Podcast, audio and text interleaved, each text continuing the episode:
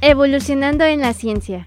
Un programa en el que damos a conocer las aportaciones tecnológicas y científicas realizadas por los investigadores y posgrados del TECNM en Celaya, así como ser un medio en donde se promueva la cultura científica, su funcionamiento y los mecanismos por los cuales se genera el conocimiento científico. Conducido por el Dr. Jesús Villegas Saucillo. Sean ustedes bienvenidos a Evolucionando en la ciencia. Jesús Villegas les envía un cordial saludo y les da la más cordial bienvenida al ciclo de divulgación de la ciencia del Tecnológico Nacional de México en Celaya, titulado Evolucionando la Ciencia a través de XHITC Radio Tecnológico de Celaya, el sonido educativo y cultural de la radio, en el 89. FM Internet y también a través de Spotify para comunicarse con nosotros por correo electrónico a radiotecnológico.itcelaya.edu.mx también a la página de Radio Tecnológico de Celaya en Facebook y al número de Evolucionando la Ciencia, que es el 461-150-0356 a través de WhatsApp.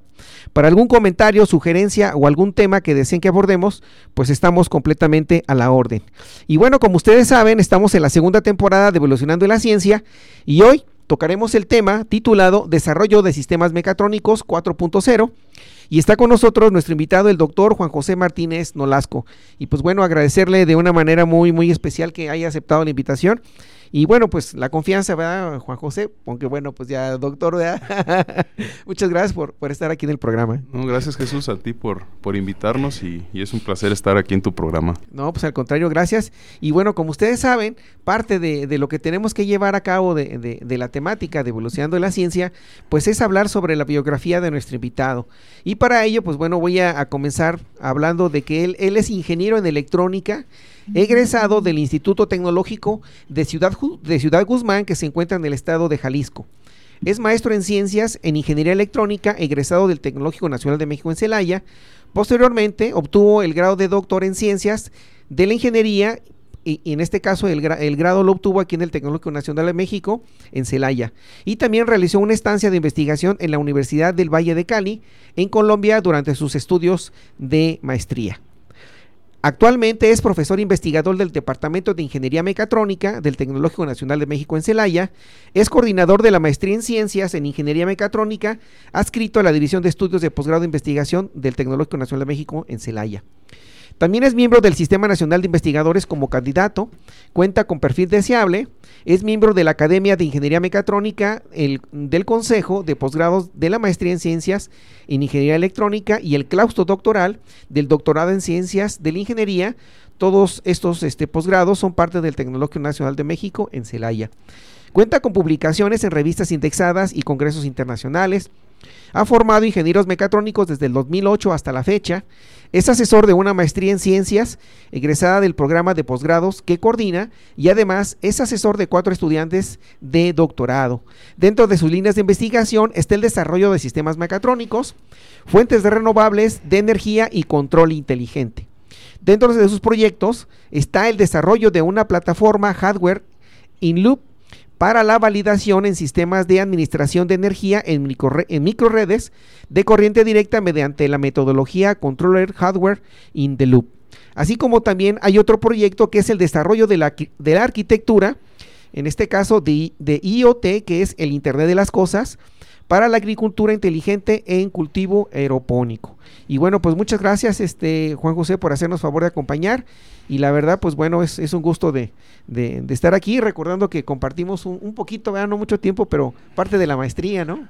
Sí, en, electrónica. En, la maestría en electrónica estuvimos por ahí y también en el doctorado, ¿no? Coincidimos, ah, creo que en una materia que nos impartió, impartió el doctor Hugo Jiménez, si mal no recuerdo. Sí, sí, sí, efectivamente. sí, por ahí fuimos compañeros de estudio. Sí, cierto, cómo no. Sí, fíjate, esa parte no, no me, ya la había olvidado, pero qué bueno que me hiciste favor de... Ya hace algunos años, pero, pero todavía me acuerdo.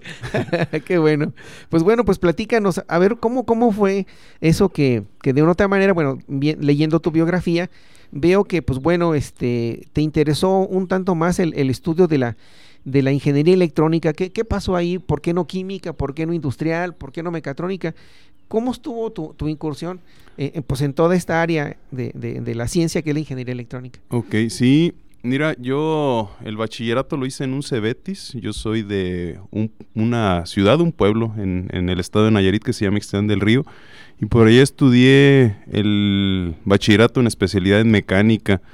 Y tuve la oportunidad pues de desarrollar algunas, algunas, no, no, no digamos que proyectos, sino algunas prácticas por ahí con tornos, máquinas, herramientas, etcétera y como que al final no alcanzó a, convencerme o a llenarme esa, esa parte que, yo probé.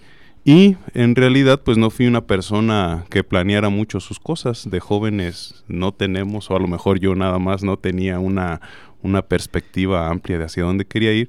Y ya para finalizar mis estudios de, de bachillerato conocí una persona que estaba estudiando esta parte de electrónica y al platicar con él me convenció y fue el motivo por el cual estudié, estudié ingeniería electrónica. E hice por ahí, eh, en, en, la, en, la, en, el pueblo donde yo nací y estaba estudiando el bachillerato, no había eh, instituciones de educación superior que, que, impartieran o que tuvieran esta, esta área. Por lo tanto, fui a, fui a otros lugares a, a, a buscarme una oportunidad y apliqué ahí en el tecnológico, es un hermano de, de, aquí de, la, de nuestra institución, en el tecnológico de Ciudad Guzmán, y ahí tuve la oportunidad de aplicar mi examen de admisión y, por fortunas del destino quedé, quedé a estudiar electrónica y pues la parte buena es que me gustó, desde que entré me llamó la atención y, y, tanto me llamó la atención que seguimos en este mismo camino de la electrónica. Pero la verdad nunca, nunca busqué eh, algunas otras áreas más que, más que eso que te comento, Jesús. Qué bueno, no, pues muchas gracias. Y, porque pues eso es parte de, de, de, la divulgación de la ciencia, ¿no? Conocer un poquito más parte de la historia de nuestros de nuestros invitados. Y sí, pues la verdad siempre, por lo que veo, pues bueno, parte de tu formación pues ha sido electrónica como tal, ¿no? Sí, eh, déjame comentarte, yo creo que ahorita hablando eso de divulgación de la ciencia, veo como una, una muy buena oportunidad el el que existan bastantes programas eh, dentro de lo que hacemos nosotros, dentro del grupo de desarrollo de sistemas mecatrónicos 4.0, que está orientado a esta parte de divulgación de la ciencia, es acercar a, los jóvenes, niños, eh, la ciencia y la tecnología. Eh, mostrándoles pequeños proyectos que creo que son de las preguntas que van un poquito más adelante, pero en su momento cuando yo era niño o joven, pues no existía esto, no existía el Facebook ni el YouTube, ni estábamos muy restringidos, ¿no? no apenas creo que la primera computadora que, que tuve fue en el bachillerato. Entonces, pues no había ese acceso a, la ciencia y la tecnología como lo existe ahora en estos momentos con este programa de radio. Yo no recuerdo que en la radio existiera este tipo de, programas. Entonces, es una gran ventaja eh, eh, cómo estamos actualmente para la juventud y, tu programa, que, que yo creo que que aunque a lo mejor eh, ahorita muchos se enfocan en escuchar algunas youtubers o etcétera, pues todavía hay personas que escuchamos la radio y, este tipo de charlas pues les puede servir mucho para decir, ah, yo quiero estudiar esto, quiero estudiar aquello. Sí, pues de hecho el, objetivo de, de, de, este programa como tal, pues es la, es la divulgación, pues.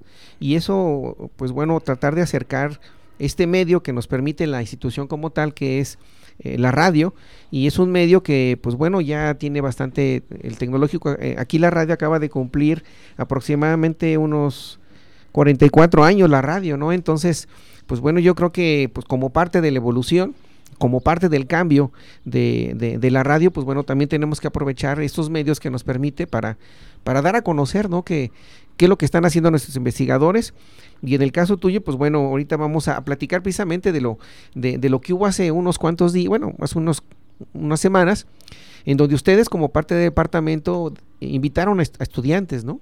para que empezaran a incursionar en la parte de, del área de, mecatrónica, ¿no? Pero bueno, pasando a la siguiente pregunta, eh, comentarte, bueno, eh, ¿cómo fue que, que, bueno, que conociste y dijiste, bueno, quiero hacer la maestría eh, en el Tecnológico Nacional de México en Celaya? ¿Cómo estuvo eso? Ah, ok pues continuando con esta, eh, no sé, falta de planeación de mi vida en mi juventud, al final de, mis estudios de ingeniería en electrónica, me llamó la atención y, me metí a esta parte de las asociaciones y los consejos estudiantiles. Y cuando yo estaba cursando residencias me tocó visitar el tecnológico de Celaya mm. eh, para un evento, un congreso que, hacían. Eh, con esa orientación un poco más política que, que académica. Y recuerdo que cuando llegué aquí al Tecnológico de Celaya, ese evento, vi pósters de la maestría en electrónica, no, no, no me acuerdo haber visto más. Llegué, vi el póster y después del evento dije voy a ir a investigar. Y fui al departamento de, electrónica a preguntar y precisamente estaban por iniciar el proceso de admisión. Entonces, pues me entró la curiosidad y dije, bueno, voy a eh, no había yo buscado eh, alguna empresa en donde mandar mis papeles ya, ya casi por egresar. Y dije, voy a probar, voy a, creo que faltaba una semana, 15 días para, para el examen. Y pues hice el proceso de admisión y tuve la oportunidad de ser, la dicha de ser aceptado en este programa de maestría. Y ya dentro del programa de maestría, pues recuerdo que, que, manejaban en ese tiempo dos áreas muy definidas. Una era la electrónica de potencia y la otra era digitales. Así es. En realidad tampoco tuve mucha opción de elegir ahí. El semestre que yo ingresé tocaba digitales y me dijeron, pues gustas esperarte para poder, ya vamos a, vamos a iniciar estudios, ¿no? Entonces, desde ese momento fue que me orienté hacia esta parte de, del diseño de sistemas digitales en, electrónica y así fue como, como llegué al, tecnológico de Celaya, en, esa maestría especialmente. Cuando llegué no sabía que había otras maestrías. Y, nada más, así, así de sencillo. no, no, pues de hecho eso es bueno, ¿no? Porque al final de cuentas, pues bueno, este, pues parte de esas decisiones, pues, pues aquí te mantiene. Sí, sí, sí. Definitivamente. Y bueno, ya, ya posteriormente, este, por lo que bueno, aquí estaba viendo, después hiciste el, continuaste con el doctorado, ¿no? El doctorado también en ciencias de la ingeniería que ofrece, pues, el, aquí la institución como tal, ¿no? Y ahí, ¿sobre, sobre qué temas este, desarrollaste tu, tu, tu, proyecto doctoral? Ok, sí, mira, cuando yo, yo ingresé a, impartir clases aquí en el, en el tecnológico en el 2008, eh, ya como, como maestro en ciencias, eh, eh, y empecé a notar la, pues la necesidad de, de tener un doctorado. yo veía algunas cosas y y sentía como que me faltaba ese, ese pequeño escalón para poder participar en, todas esas cosas que, o en esas convocatorias, por llamarlas de una forma, ¿no? Pero son, son bastantes áreas. Y, dije, voy a estudiar el doctorado. Yo inicié a estudiar el doctorado hasta el 2018, fue en el año en el que por ahí coincidimos. Entonces sí pasó bastante tiempo. Y pues en el 2018 yo ya estaba casado, ya tenía, ya tenía eh, dos hijas, eh, ya era muy difícil eh, moverme. ¿sí? Entonces, en ese tiempo fue que se abrió la oportunidad del doctorado en, ciencias de, de, la ingeniería y pues no me la pensé mucho, dije, bueno, aquí estoy, donde trabajo, donde vivo, donde tengo mi familia, eh, voy a estudiar la parte del doctorado en ciencias de la ingeniería y dentro de las áreas del doctorado en ciencias, pues sí había algunas otras áreas en las cuales o algunas otras líneas de investigación en las cuales yo podía participar, pero desde la maestría yo me orienté mucho hacia el uso de, un software eh, que a algunos les llama la atención, a algunos a lo mejor no tanto, que es LabVIEW. Eh, y, toda, toda la tecnología ¿no? que desarrolla National Instrument. Y debido a esa experiencia que tenía y a la oportunidad que se presentó, pues empecé a trabajar o a incorporar esta parte de, del diseño de sistemas digitales utilizando este software y esta tecnología eh, con electrónica de, potencia. Tuve la oportunidad ahí de, colaborar o de que se genera, generara una colaboración entre el doctor Padilla y el doctor Elías, los dos de de electrónica y en el proyecto que ellos propusieron que tiene que ver con la parte de, de una de las áreas de, investigación que ahorita manejo, que es energías renovables y control inteligente, pues propusimos ahí una, una investigación eh, relacionada con, con, esta parte de, energías eh, renovables y el diseño de sistemas de control inteligente ya en, sistemas embebidos usando todo esto que te comento. Entonces desde ahí pues me llamó la atención y, me he empezado a desarrollar en, esta parte de, Cuando hablamos de energías renovables, pues existen bastantes, pero creo que las más comunes y las que empleamos nosotros fueron los sistemas fotovoltaicos. Ahorita, pues, en la actualidad vas caminando por la calle y creo que a donde quiera que voltees ya ves un panel, un panel solar, ¿no? Sí, que, sí, que- que- que está instalado en una casa, en, en una tienda, en un comercio. Pues aquí en- mismo en el tecnológico, Sí. en el departamento de electrónica, en ese proyecto, en ese mismo ámbito, el doctor Elías eh, hizo el departamento para que se suministre energía de corriente directa, ¿no? Entonces, Sí. más o menos por ahí es, es por donde por donde trabajamos o donde surgieron las líneas de investigación en, en los estudios de doctorado, Jesús. No, pues muy bien. Y, y- y veo que también tuviste por aquí una, una colaboración este, en relacionada con la universidad. Bueno, eso fue en tus estudios de, de, de la maestría, ¿no? Que estuviste en la Universidad del Valle de Cali, allá en Colombia, ¿no? ¿Cómo, cómo fue eso ahí, esa colaboración? ¿Qué, qué surgió ahí? Sí, fíjate que ahí eh, mi, mi asesor de, de maestría cuando yo ingresé fue el doctor Alberto García. Y recuerdo que estaba en primer semestre eh, cuando surgió esta convocatoria del, del CONACIT, creo que se llamaba, ah, no recuerdo, pero aparte de tu beca del CONACIT, te daban un apoyo extra para que tú viajaras a otro país. Eh, el doctor fue el primero en, en decirme, oye, Nolasco, ¿cómo ves? Eh, ¿Te animas a hacer esto? Y yo estaba en primer semestre. Recuerdo que esa vez no me animé, no me atreví, pero le dije, vamos a planearlo para la siguiente convocatoria.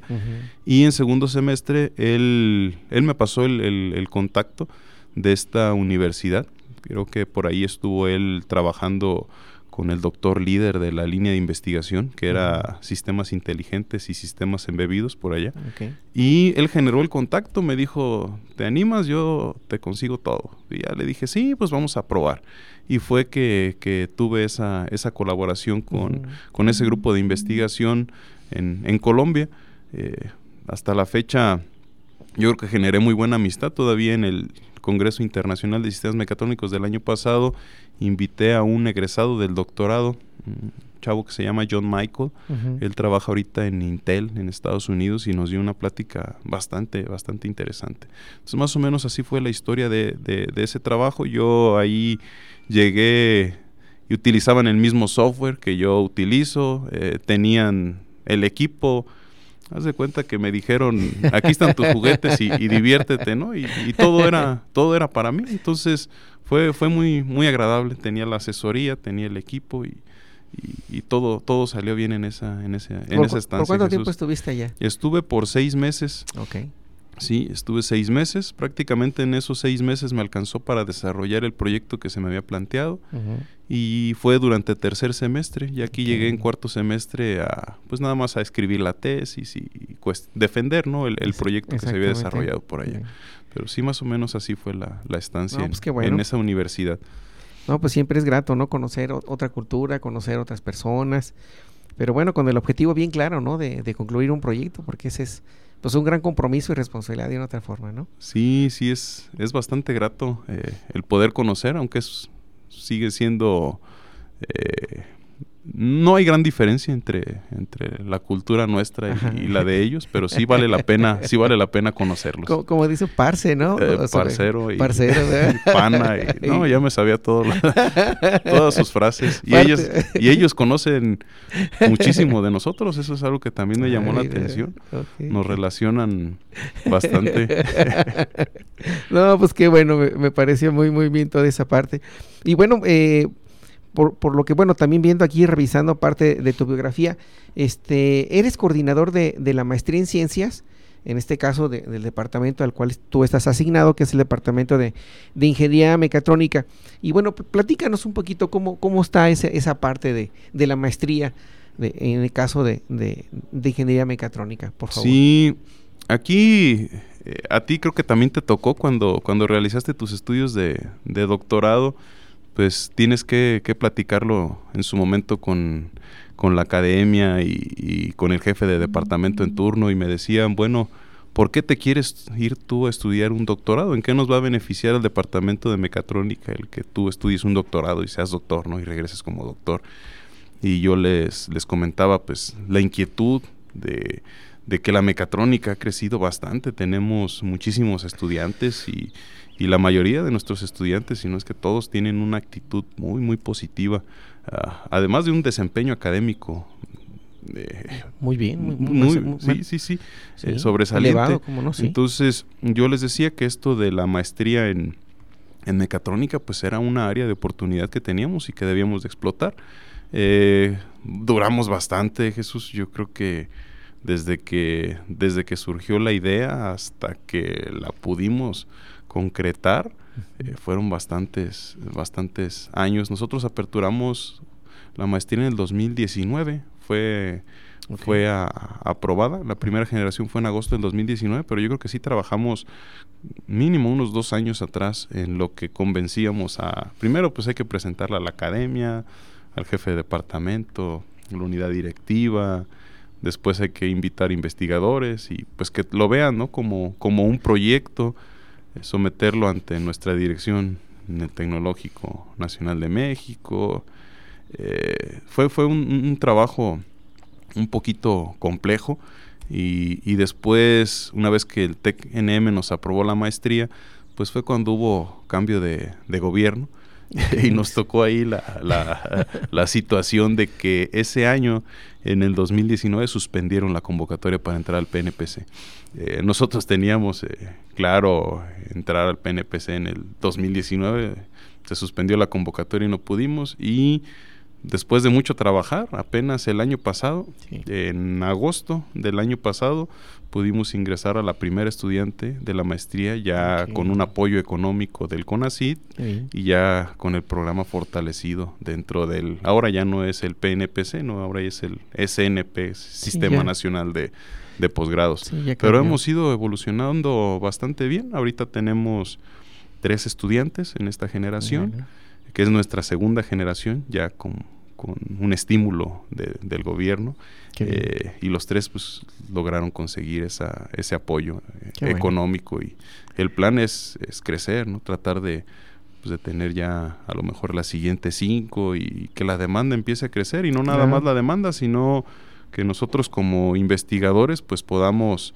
eh, desarrollar esta, esta parte y, y que nos corresponde, ¿no? Para formarlos. Y te comento ahorita, eh, el CONACIT acaba de sacar una nueva política, no sé si alguna otra persona que hayas invitado ya te lo platicó, pero le llaman retribución social, Jesús. Ah, Y dentro de esas actividades de retribución social obligan a los estudiantes que tienen un apoyo económico a que divulguen la ciencia, ¿no? Y son es. actividades muy, muy claras. Entonces, a lo mejor en un futuro, pues te vamos a pedir que no nada más eh, entrevistes a una persona, sino mandarte a una generación de tres, cuatro chavos y, Claro que sí. y que les puedas hacer una entrevista y que ellos cumplan con, con esa misión. Porque Sí. creo que pues la perspectiva de ellos es muy diferente a las personas que los formamos y transmiten a, a la sociedad eh, con otras palabras y, y creo que la sociedad pues algunos me entienden a mí, algunos otros te entienden a ti y a los chavos espero Sí. que los entiendan la mayor cantidad de personas. sí, ¿verdad? Entonces, pues creo que es una actividad a futuro, Jesús, que no nada más en mecatrónica, creo que, que todos los posgrados que tenemos en el tecnológico te lo Sí, va a solicitar. sí, de hecho, fíjate que ha- hace prácticamente creo como pues 15, estos, estos días de vacaciones que, que por decirlo el receso en la parte de, de- del sistema educativo, este tuve la oportunidad de tener un, estudiante que venía de, la Universidad Veracruzana, estuvo haciendo una estancia, incluso también él me, me- me comentó esta parte, ¿no? Que ellos tienen que empezar a divulgar parte de su, de su trabajo. Estamos hablando a nivel maestría y en el doctorado, pues igualmente, ¿no? Y incluso ya había platicado con, con otro coordinador de otro posgrado, sobre todo el del el doctorado de, de- el doctorado en ciencias de la ingeniería, específicamente con el doctor Micael, que también ya íbamos a hacer una pequeña planeación, igual contigo lo podemos hacer, y viendo la manera de poderlos invitando para que de otra forma, pues, eh, eh, eh, hagan esa parte de, de esa divulgación de la ciencia que pues es importante para pues para todos, ¿no? Entonces, y, y tengo entendido que también hay otros medios de comunicación, como por ejemplo los periódicos de circulación local, en los cuales también uno se puede acercar. Eh, ahí necesitaremos preguntar bien cuáles son los vínculos, cuáles son las relaciones, cómo, cómo va esa gestión, pero también es otra manera a través de los medios escritos, y, y creo que hay un apartado los, los sábados, en determinados, este, como te comentaba, este, eh, periódicos de circulación eh, este, municipal, y ver la manera de poder este, contribuir con, con, esa divulgación de la ciencia, ¿no? Pero cuenta con ello, ¿no? sí, sí, gracias. De hecho, aprovecho ahorita para comentarlo. Nosotros ahorita hicimos un... Estamos manejando una página de Facebook que el nombre es eh, Maestría en Ciencias en Ingeniería Mecatrónica es arroba ITC Mecatrónica, si mal no recuerdo así lo manejamos, y nosotros internamente eh, estamos haciendo algo de divulgación.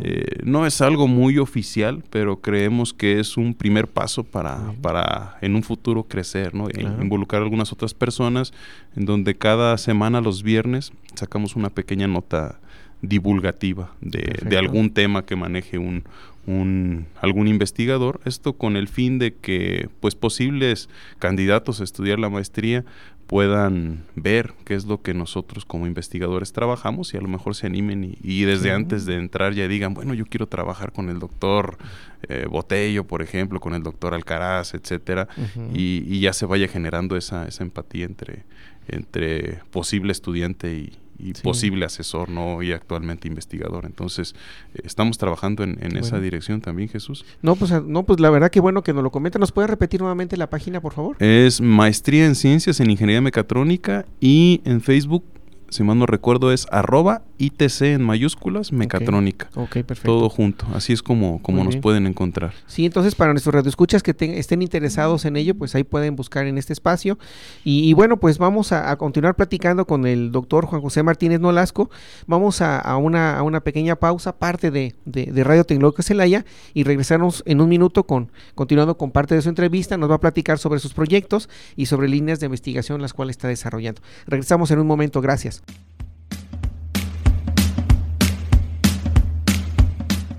En un momento regresamos a Evolucionando en la Ciencia.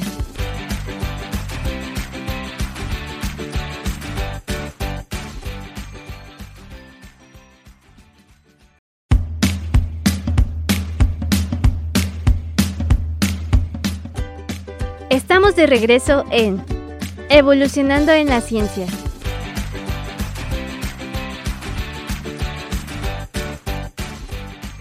Bueno, pues regresamos, estimados radioescuchas.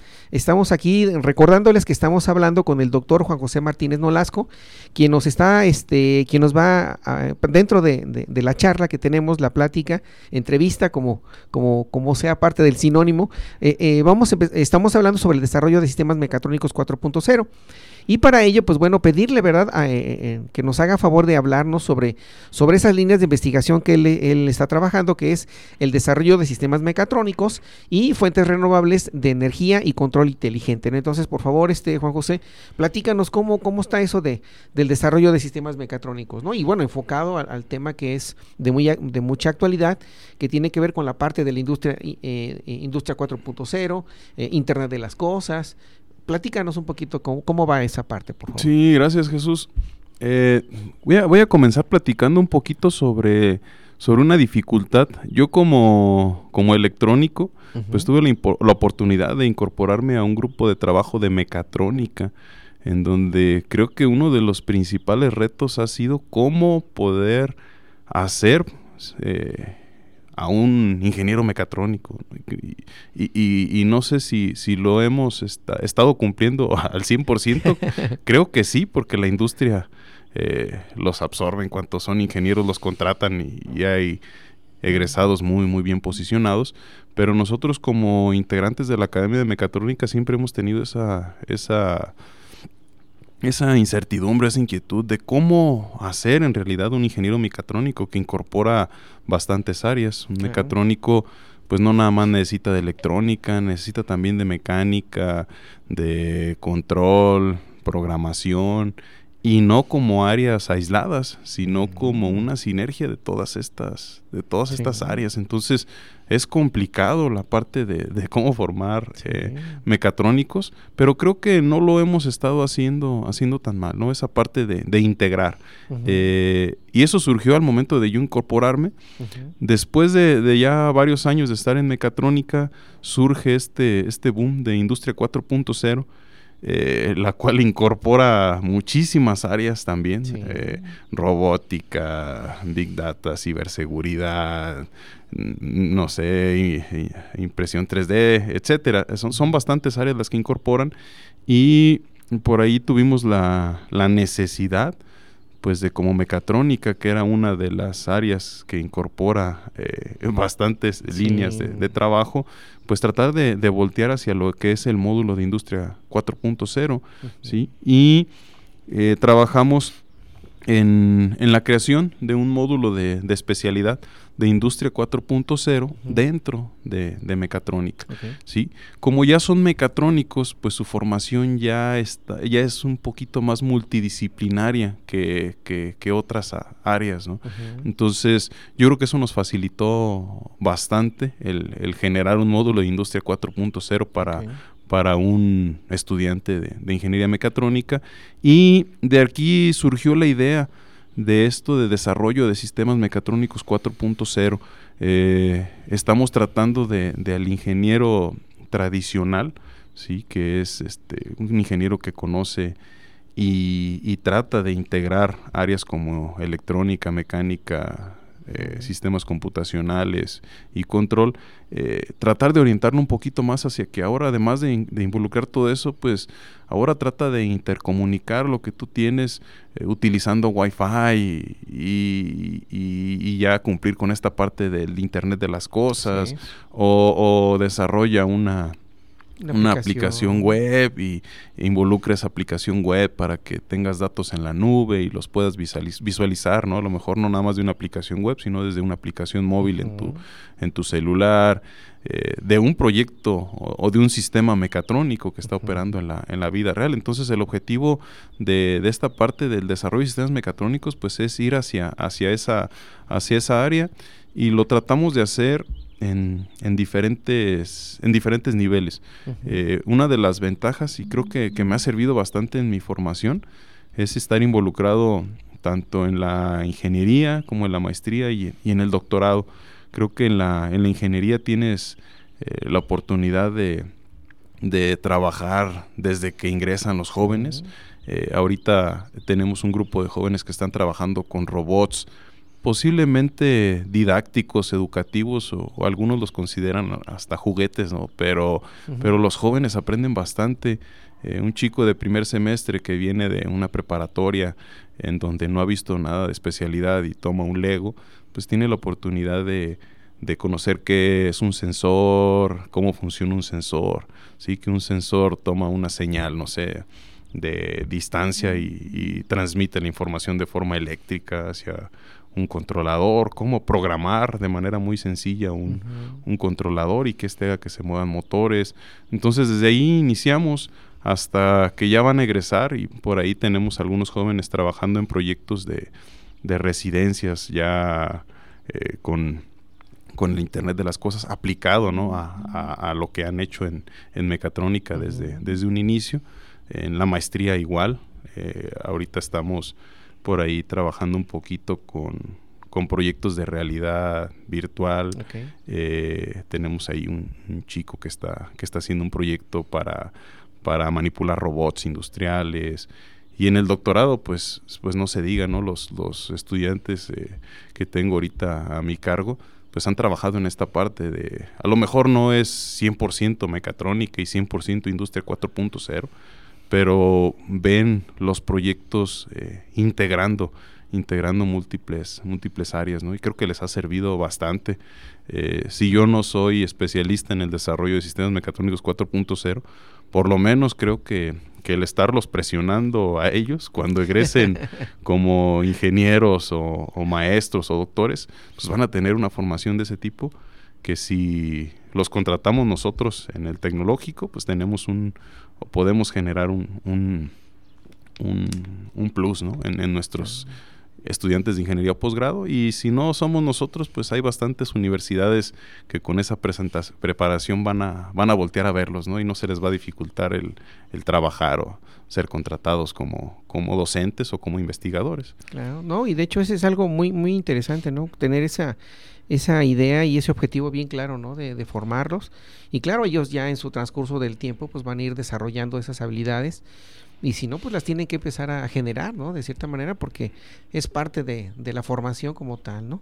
Y bueno, platícanos también, en, esto fue en relacionado al desarrollo de sistemas mecatrónicos, pero también está la parte de las fuentes renovables de energía, y bueno, ya nos platicas un poquito de ello y el control inteligente.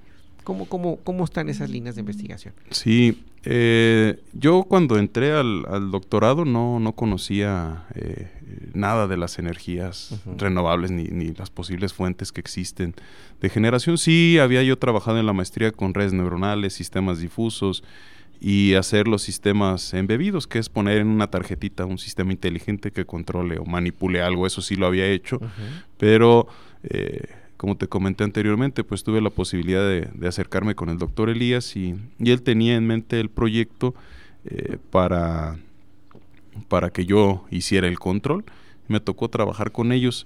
En, lamentablemente por las condiciones ambientales que tenemos aquí en, en Celaya, pues es difícil manejar diferentes fuentes de energía, ¿no? Como los sistemas eólicos, los cuales pues son como un tipo ventilador, ¿no? Que sí. funciona a la inversa. ¿no? Tú con aire generas movimiento en las aspas y el, y el sistema eólico te genera energía. Pues aquí en Celaya el viento no es constante, no Así tiene la, la, fuerza suficiente para moverlo uh -huh. y por eso pues no se integró este tipo de energía en, en, en, en los proyectos, uh -huh. pero, pero sí eh, trabajamos con los paneles solares. Eh, aquí en Celaya sí tenemos eh, sol, eh, bastante. La, la, bastante. hasta de más, creo, en días pasados.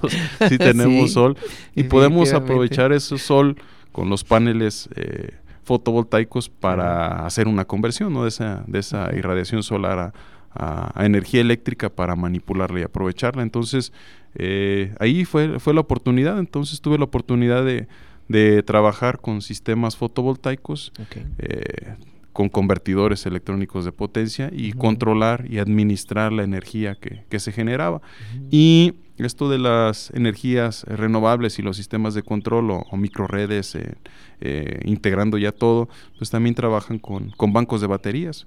Okay. ¿sí? Es necesario en ocasiones que tú la energía que estás generando y no estás utilizando, pues la almacenes en algún lugar. Uh -huh. Entonces también incorporamos ahí el, el, el, la administración de la energía que, que sobraba y la almacenábamos en baterías y en el momento en el que no había sol para generar energía y no tenía ninguna otra fuente para alimentar los aparatos que, que estábamos ahí alimentando, pues se utilizaba energía de ese, de ese banco de baterías. Entonces, de manera general, pues son los elementos y, y, la, y la forma en la cual hemos trabajado con, con las energías renovables. Eh, y aprovecho eh, de una vez para, para comentarte lo, lo siguiente. Eh, yo egresé del doctorado y por ahí metí la solicitud para que me aceptaran en el claustro doctoral y tuve la oportunidad de trabajar con dos alumnos. Eh, uno de los primeros alumnos con los cuales trabajé eh, me comentó el interés por trabajar en esta parte de, de, de las energías limpias y las microredes. Y surgió esto que mencionaste al momento de, de presentarme, ¿no? La opción de trabajar en, sí. con hardware in the loop. Exactamente. Entonces, sí. Que es parte de tus líneas de investigación. Bueno, de los proyectos actuales que tienes, ¿no? Sí, es parte de los proyectos. Creo que en sí. esta, en esta área nos ha ido, nos ha ido bastante bien. Uh -huh. Hemos desarrollado por ahí o sometido dos proyectos en al TECNM que involucran uh -huh. hardware in the loop. Y y pues nos, nos los han aprobado, no hemos publicado algunos artículos y también no han sido tan tan cuestionados, al parecer es una es una área de, de investigación que, que, va a pegar fuerte y te platico un poquito sobre lo que es hardware in, in the loop. Sí, por favor. Nosotros los, los electrónicos eh, comúnmente trabajamos con dos etapas o, o, tres etapas, ¿no? Primero hago un diseño de un controlador, de un prototipo, etcétera, uh -huh. y antes de pasar ese diseño a la parte física o experimental, pues pasamos por una simulación. Entonces, eh, trabajo el diseño en, papel, después hago la simulación, veo algunos resultados y, después me voy directamente a la experimentación. Esto del hardware in the loop surgió como una etapa intermedia entre la simulación, yo así lo veo, entre la simulación y la experimentación, en el cuarto prototipo experimental tú lo puedes meter a una tarjeta electrónica, ¿sí? Y esa tarjeta electrónica va a trabajar con características muy parecidas a tu sistema físico, ¿sí? Y al tener esa tarjeta con tu sistema físico, por ejemplo, si tienes un brazo robótico, no es necesario de que tú tengas el robot en, físico que te cuesta un millón de pesos, por ejemplo, sino que tú puedes tener un muy buen modelo de ese robot, discretizarlo, meterlo a una tarjeta y tener algunas de las variables que te interesan controlar o manipular en esa tarjeta y tú ya puedes trabajar sobre eso. Es a, lo que se le conoce como hardware in the loop. ¿sí? A esa tarjeta tú le puedes poner controladores ya reales ¿sí? y puedes ver cómo se van a comportar las variables de salida, que son tus variables de interés, etcétera. Entonces, es, es, esta área de, de trabajo y, y, sobre hardware in the loop existen bastantes áreas. Es es sorprendente cómo cada que revisas un, trabajo de investigación te encuentras que ya surgieron más y más ideas y más y más términos, ¿no? Que, que en el lapso de uno o dos años en un tema, pues tú ya te quedas bastante, bastante restringido. Pero es esta parte que hemos estado trabajando y con este estudiante, pues hicimos algo muy similar. Él ya lo mejoró a lo que yo eh, intenté trabajar en el doctorado y ahora él lo está haciendo, pero ya sin la necesidad de ningún sistema físico, ¿no? Ya utilizamos eh, la misma tecnología de, National Instrument, el mismo software de, de LabVIEW y sobre eso hemos estado trabajando. Y como te menciono, es un área que podemos trabajar en la licenciatura, en la maestría y en el doctorado. Y por la experiencia que tenemos, eh, al ser evaluados, al someter algún trabajo de investigación, pues al parecer es un área de oportunidad que vamos a tratar de seguir de seguir explotando ¿no? en estos en este tiempo futuro. Qué bueno. Y también eh, nos comentabas dentro de tus de tus este eh, proyectos, tienes el desarrollo de una arquitectura de Internet de las Cosas, pero que va enfocada a la agricultura inteligente, ¿no? Que tiene que ver con el cultivo aeropónico, ¿no? Entonces, a ver, platícanos un poquito sobre, sí. ese. Fíjate que esta área no, no es una área que yo haya trabajado con anterioridad o que yo sea experto pero se tuvo la oportunidad. El doctor Padilla eh, tiene una estudiante de doctorado con la cual ya lleva tres años y medio trabajando en invernaderos aeropónicos, eh, conocen cómo se comportan este tipo de cultivos, qué tipo de, cosechas puedes realizar, etcétera.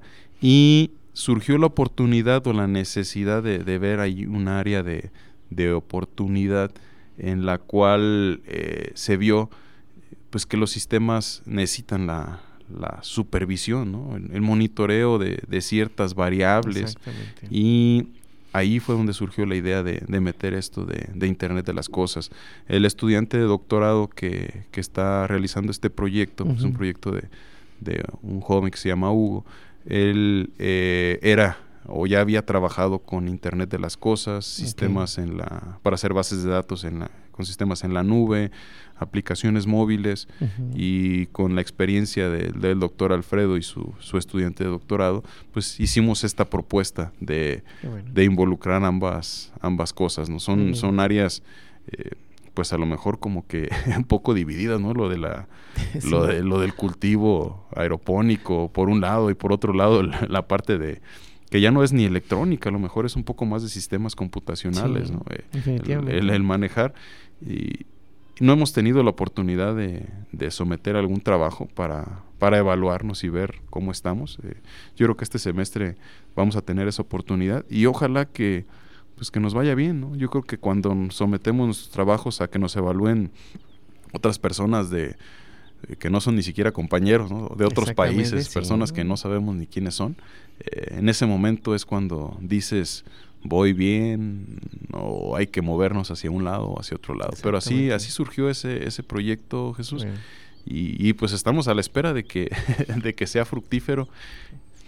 No, lo más seguro es que sí, ¿no? Definitivamente porque pues bueno, yo creo que en el tecnológico, en, todos los departamentos, todas las líneas de investigación, siempre hay oportunidades, ¿no? Entonces yo creo que las ideas que han surgido, pues de una otra manera son, son bastante interesantes, ¿no? Y sobre todo por Spectris, que, que en otra manera cada uno de los investigadores, profesores, pues va desarrollando, ¿no? Entonces, y, y, yo creo que sí, yo pienso que sí tiene muy buena, muy buena este parte de, que las cosas se van a ir dando, ¿no? Claro, hay que esperar los resultados, como dices, las evaluaciones de otras instituciones, de otros investigadores, y de ahí pues te va dando la pauta, ¿no? Entonces yo, yo pienso que sí, nada más hay que tener un poquito de paciencia, de paciencia eh, porque a veces desde de un año, a veces esa paciencia, ¿verdad? Que más quisiera uno que fuera rápido, pero no, yo pienso que sí hay cosas bastante interesantes que están desarrollando. Y bueno, pues ya, ya estamos un poquito casi en la, en la recta final de, del programa Evolucionando la Ciencia y preguntarte, eh, algún correo donde alguno de los estudiantes o, algún este colega que tenga el interés de poder escribirte o, o, que desee participar en alguno de tus proyectos, pedirte alguna asesoría, algún comentario, un correo o alguna página que tú tengas donde se puedan dirigir contigo, por favor. Sí, Jesús, eh, pues a mi correo es creo que el medio oficial de comunicación más, más sencillo de responder. Y mi correo es juan.martínez y arroba itcelaya.edu.mx. Entonces ahí con confianza invitarlos, como lo mencionabas hace unos momentos, pues me toca ser ahorita también el coordinador de la maestría. Así es. Entonces si hay alguien eh, que esté interesado, que tenga alguna inquietud, alguna, alguna duda, pues pásenme un correo ahí, envíenme un correo, yo le respondo, o le paso, ya por correo le puedo pasar mi número de teléfono sin ningún problema y, platicamos. O también estoy para servirles, eh, yo trabajo en el departamento de ingeniería mecatrónica y tengo un cubículo. Eh, casi todos los días estoy de 7 a 3, es mi horario. por ahí los puedo recibir cuando, cuando gusten y, pues estamos para servirles. No, pues muchas gracias. Y bueno, como ustedes saben, entonces que redescuchas, pues bueno, ya, ya escucharon al doctor Juan José Martínez Nolasco, que bueno, pues está prácticamente al pendiente de alguna duda o comentario que tenga respecto a la colaboración o por la parte de la en, en la parte de la maestría, ¿no? De ingeniería mecatrónica. Y como ustedes saben, pues bueno, ahora vamos a, continuar a la siguiente sección que se refiere a las preguntas rápidas. Aquí vamos a cambiar un poquito la temática y pues bueno, aquí te vamos a pedir de favor que nos, que nos respondas una u otra, ¿no? Eh, eh, tal vez en algunas de las respuestas te voy a preguntar por qué, pero por ejemplo, pero por ejemplo, ¿qué te gusta más, la playa o, el bosque? Ah, la playa, Jesús. Sí, ¿no? La playa. Aunque el bosque me encanta también, ¿eh? Pero pues la playa es está más relacionado con, para mí, con vacaciones y, relajo, ¿no? Muy bien, me parece bien. ¿Dulce o salado? Eh, dulce. Ok. ¿Café o té? Café, soy adicto al café. Ah, no, pues bien, bienvenido. ¿Día o noche? Día. Ok. ¿Frío o calor? Calor. Sí, sí. calor. Igual relacionado con la playa. Ah, pues claro, pues definitivamente, ¿no? Y refrescarse, ¿verdad? Y refrescarse. Más que nada, ¿no? Sí, este, y, y, bueno, ¿por, qué el café? ¿Qué, qué, qué, relación hay ahí con, con esa respuesta, café? Ah, es algo un poco raro, no sé el por qué. Yo no tomaba café, que recuerde, no tomaba café y desde que llegué a Colombia, la persona que me rentó un día me dijo, ven a tomar un tintico, creo que así le decía ella. un tinto, también le decía tintito. y desde que lo probé, no he podido dejar de, tomar café. me hice adicto, a tal punto que, que si ahorita no tomo café un día, ya no estoy a gusto. Soy adicto al café. Me encanta. No, qué bueno, no, pues muchas gracias por, por, la, por la respuesta y, y, pues sí, definitivamente es, no, es, degustarlo es, es, es algo delicioso. Sí, vamos a tomarlo hasta que nos lo quiten los doctores, ¿no? Creo que es la relación que tiene uno. Café, coca y picante es lo que te van a quitar primero. Entonces vamos a aprovecharlo. No, pues muy bien, pues no, pues muchas gracias. Y bueno, pues ya casi estamos en, la recta final y, y, pues bueno, de una otra manera, pues como ustedes saben en Radio Escuchas, pues bueno, eh, aquí estuvo, está con nosotros el doctor Juan José Martínez Nolasco y bueno, esperemos que en otra ocasión, si nos lo permites, nos puedas venir a platicar, pero ya específicamente sobre esa labor que estás haciendo de la coordinación de como coordinador de, de la maestría, ¿no? Y, y, y, con todo gusto, pues platicamos para ver a, a, tus estudiantes que están ahí, para que nos hagan favor de, de platicar de, eh, y divulgar lo que ellos están haciendo dentro de sus, de sus claro proyectos sí. de investigación, por favor. Claro que ¿no? sí, Jesús. Cuando gustes estoy a, a, las órdenes para, para venir a dar una plática sobre la maestría y a lo mejor no venir yo solo, pues traer a algunos dos estudiantes. ¿Cómo Digo no? que yo creo que es importante que, que, también los escuchen a ellos. Sí, cómo no. Sí, es, es, es importante. Muy bien, entonces, pues bueno, vamos a, agendándolo y, y, y, ya le vamos poniendo ahí ahora sí fecha a todo eso, ¿no? Claro que sí. Y bueno, pues, eh, Radio Escuchas, amigos, pues prácticamente pues ya estamos en la, en la recta final de este programa, que es eh, Evolucionando la Ciencia, recordando que es el ciclo de divulgación del Tecnológico Nacional de México en Celaya. Y bueno, pues para terminar, agradecer eh, por haber aceptado la invitación, por, por, su asistencia al doctor Juan José Martínez Nolasco y a todas las personas pues, que hicieron posible la realización de este programa. A las autoridades del Tecnológico Nacional de México, en este caso al director, al subdirector académico, al subdirector de, servicios, al subdirector de, de planeación y también a Valeria Eugenia Guerrero Tapia, a Diana Belén Rivera, Roxana Fuentes Galván, Fernando Sánchez López, Manuel Vadillo, Luis Enrique Artiaga Amate y Alexis Quintana. Y nuevamente, pues los invito, como, como ustedes saben, los invito a todos nuestros radioescuchas a que nos sigan en la próxima emisión a través del 89.9 de FM por internet en celaya.tecnm.mx o en Spotify, Radio Tecnológico de Celaya, el sonido educativo y cultural de la radio. Y si desean enviar sus comentarios a través de, a, a través de la vía de WhatsApp al teléfono 461-150-0356. Y bueno, antes que nada agradecerles por, por, estar al pendiente de este programa y esto fue Evolucionando la Ciencia. Se despide de ustedes su amigo y servidor, Jesús Villegas Saucillo, quien les envía un caluroso y fuerte abrazo hasta donde se encuentren. Y muchas gracias y hasta la próxima.